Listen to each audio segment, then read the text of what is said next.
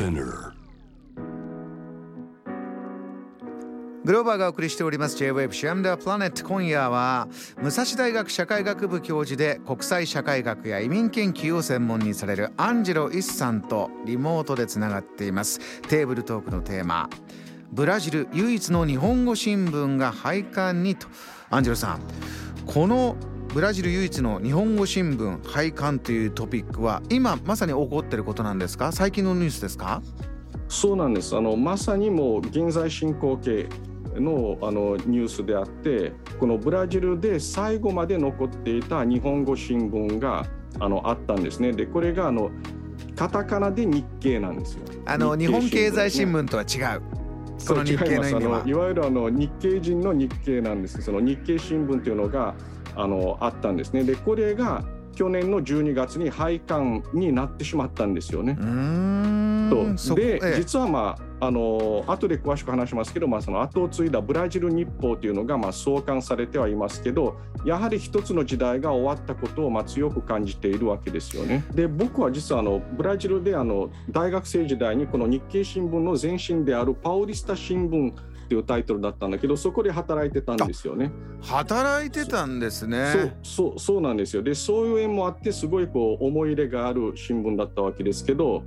アンジェロさん、えー、日本からブラジルへの移民1908年頃から始まった現在200万人以上の世界最大の日系人社会があるんですねそんな中で日本語新聞というのはどんな存在だったんですか？そうですね。実はあの僕はあの30年以上前にあのブラジルのサンパウロ大学であの学部時代に書いた卒論があってズバリそのテーマが日経移民新聞の将来についてだったんですよ。働いてもいたし卒論にも書いたこの新聞そうなんです、うん、もうあのまさにあの一石二鳥というか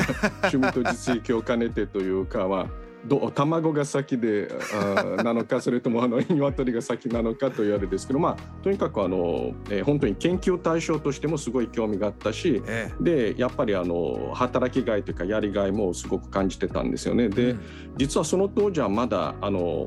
えー、サンパウロ市内に3つもえー、そういうこう日本語、えー、を主体とした、まあ、その新聞社が存在してたんですけど、まああのー、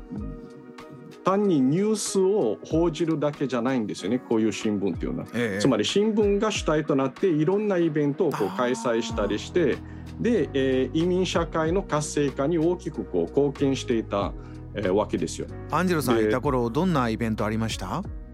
いや例えばですよねあの一番ビッグなのがあの1988年、えつまり、えブラジルへの日本からの移民80年祭というのでこれはものすごい盛り上がりだったんですよね。で日本から例えばの花江森あのファッションデザイナーですね、えー、がサンパウロに来てファッションショーを開いたりあとあの歌手も続々来てあの西城秀樹とか北島三郎とか。えーあとあのジャニーズのもう大御所のあの近藤正彦ってあのマッチ。マッチさん。ですね。マッチとかも来てでコンサートしてサンパウロでですね。で僕もそういうあの人たちをこうインタビューするこう機会に恵まれてまさにもうそこが原点ですよ。日本に留学したくなったきっかけにもなりました。うん。あのそれだけ、まあ、読者の方もえー、大勢いて支えられてきた。先ほどね数字で200万人以上もいるんだというふうにご紹介したんですがそれでも廃刊になってくるというのはこの時代の変化。アンジェロさんはどんなふうにこの中詳しく分析してますか？いや本当にこう200万人といってもえー、この数字はちょっとトリッキーと言いますか、まあ、ええ、あの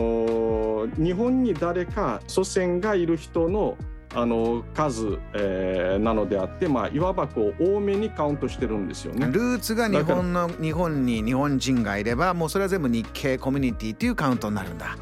そうなんですよ、うん、だからまあ一人一人が、まあ、あの自分のことをどう考えているかはまたその別問題なのであって、まあ、例えば僕のその同世代の仲間のほとんどは大して日本とか日本語に、えー、興味があのなかったわけですよ。つまりなんでアンジェロはそんなに日本に見せられているのかと、まあ、不思議がられたくらいなんですよね。アンジェロさんぐらいっていうのは世代で見てもそこまで多くなかったんですね。日本にこうアプローチするっていうのは。そうなんですよね。でこう一人一人のアイデンティティで見れば、まあ、その自分のことを日系人だと思っている人の数が、まあ、そのどんどんあの減ってきた中で、うん、まあ、あのブラジルに移民した日本人のことをこの日系一世と、まあ、あの呼びますけどその一世の人たちがまあ高齢化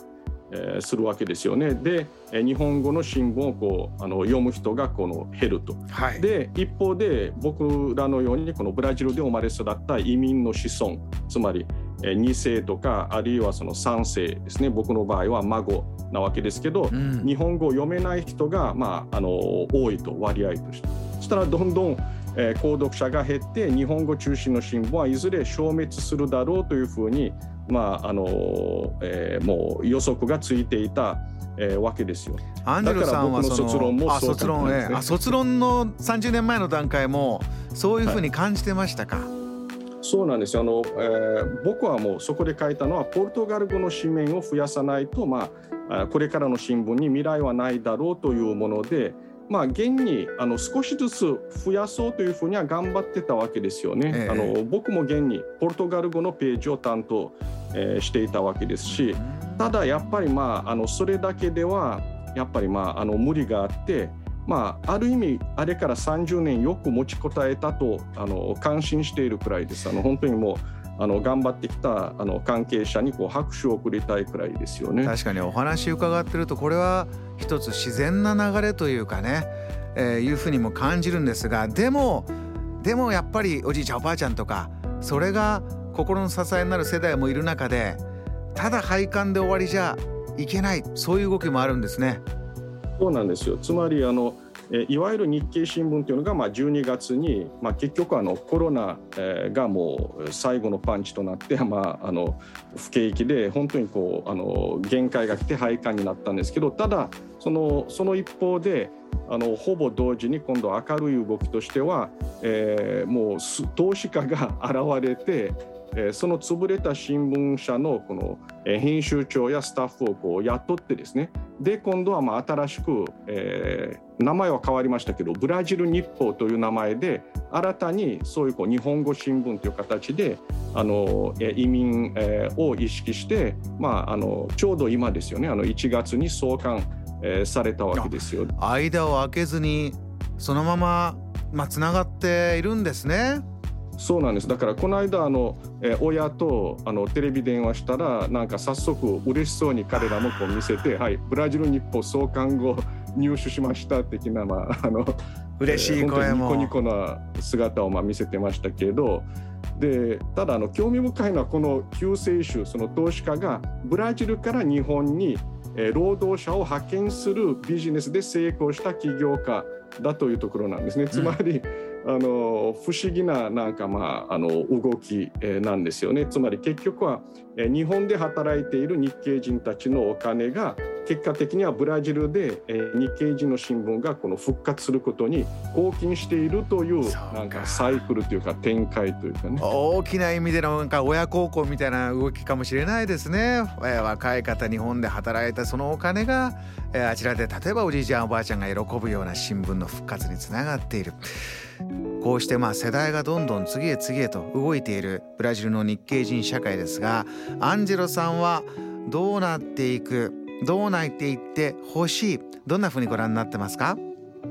いやこれは難しい。あの頼もしい様子にその目を向けるのかそれとも深刻な課題に目を向けるのかによっても全然違う話になるので、まあ、一概にはやっぱりまああの答えられないんですけどただあのまず明るい話をすればこの21世紀に入ってあのブラジルで活躍する日系人が増えているのはこれはもうあの嬉しい動きなんですね。そうなんですね。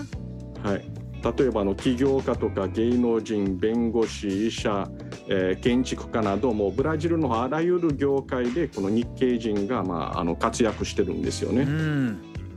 ただあの一方で今度あの日本に働きに来たいわゆるその、えー、出稼ぎのこの日系人の多くは非正規労働という不安定な立場で今でも働かされ続けていてで多様な業界でこう活躍できている人は本当にこう少ない一握りなんですよね。うんここはそこがやっぱり課題だと思うんですね。アンジェラさんはもちろんここは改善されてほしいとずっと願っているポイントですね。そうです。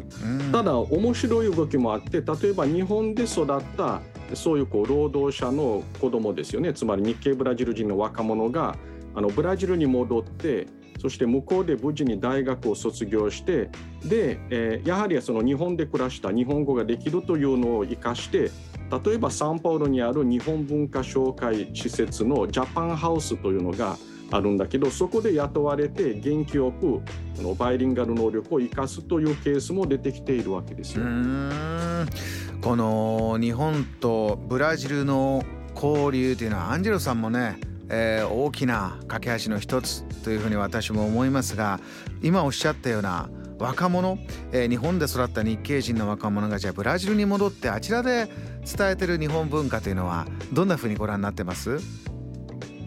いやもうあの日本文化そしてまあブラジル文化、えー、ともまた一味違うなんかまさにその日系ブラジル人ならではの、ね、そうそう。あのまさにまああの移民文化というその4文字では言い表せないなんかまああの、えー、新しいものがまああのどんどんこう生まれつつあるというふうに、まあ、僕はその意味ではこう楽観して、えー、いるんですけどね。そういうこう例えばそのジャパンハウスであの本当に熱くねその熱くあの来館者にあの、えー、日本ってこういう国だよというふうにこう紹介しているあの人たちというのはなんかもうその従来の日系移民ともそして、えー、普通のその日本の皆さんとも違うやっぱりそのエネルギーというか、えー、情熱というか、はい、そしてなんかそういうこう多様なバックグラウンドを持ってこうあの日本をこう紹介しているわけですからね。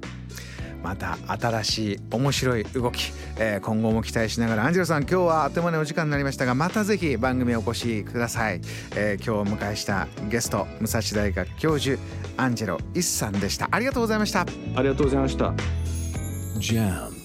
The Planet